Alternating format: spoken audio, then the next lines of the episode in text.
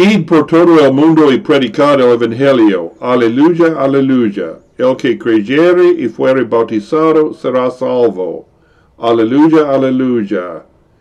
Gloria sea al Padre. Gloria sea al Hijo. Gloria sea al Espíritu, ahora y siempre. Amén. Gloria sea al Padre. Gloria sea al Hijo. Gloria sea al Espíritu, ahora y siempre. Amén. Finalmente se apreció a los once estando ellos sentados a la mesa, y les reprochó su incredulidad y dureza de corazón, porque no habían creído a los que le habían visto resucitado. Y les dijo, Id por todo el mundo y predicad el Evangelio a toda criatura. El que creyere y fuere bautizado será salvo, mas el que no creyere será condenado. Y estas señales seguirán a los que crean. En mi nombre echarán fuera demonios, hablarán nuevas lenguas, tomarán serpientes, y si bebieren cosa mortífera, no les dañará. Sobre los enfermos pondrán sus manos y sanarán. Y el Señor después que les habló fue recibido arriba en el cielo, y se sentó a la diestra de Dios. Y ellos saliendo predicaron en todas partes, obrando con ellos el Señor, y confirmando la palabra con señales que les seguían. Amén. Marcos 16, 14 a 20. En nuestro texto de hoy, Marcos relata brevemente todo lo que sucedió en los cuarenta días desde la tarde del domingo de Pascua hasta la ascensión, al cabo del tiempo que se había fijado. Después de haber dado a sus discípulos todas las instrucciones que necesitaban para su obra, Jesús fue llevado al cielo, ascendió a la gloria de los cielos y se sentó a la diestra de Dios, como dice el credo. Los apóstoles no creyeron a María Magdalena y las otras mujeres que vieron al Señor resucitado. Una otra vez los evangelios nos recuerdan la pecaminosidad y debilidad de los discípulos de Jesús. Al mismo tiempo nos recuerdan el amor y la misericordia de nuestro Señor. Los perdonó y les dio la gran comisión. Id por todo el mundo y predicad el Evangelio a toda criatura. El versículo 15 es muy similar a Mateo 28, 18 a 20. Toda potestad me es dada en el cielo y en la tierra.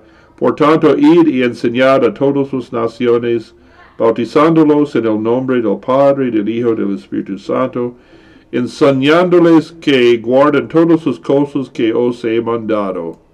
Y aquí yo estoy con vosotros todos los días, hasta el fin del mundo. Amén. Él les dijo que predicar. Hay muchos credos y cultos en el, el mundo de hoy con planes para mejorar la condición humana. Pero todos son basura y peor que basura cuando se trata de la pregunta crítica.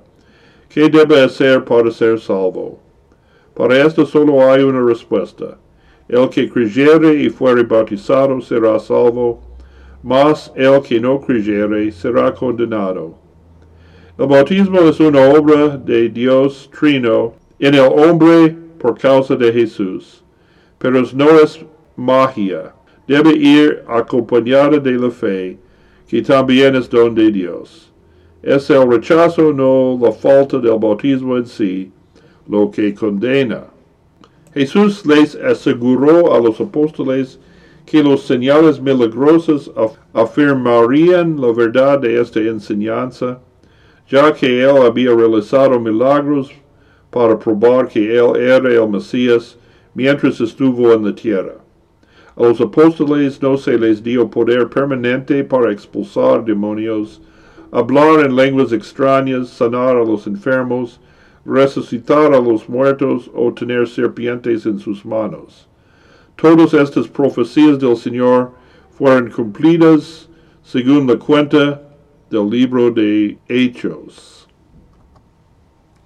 Durante los primeros días fue especialmente necesario que el poder de Dios en los apóstoles y en todos los cristianos se evidenciara de tal manera. Los libros del Nuevo Testamento no fueron escritos inmediatamente. Ahora tenemos la palabra de Dios escrita completa, los testamentos antiguo y nuevo, escrita por inspiración del Espíritu Santo.